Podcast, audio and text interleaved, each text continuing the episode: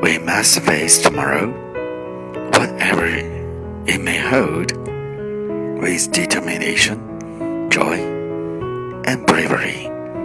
无论明天怎样，我们都要带着决心、快乐和勇气去面对。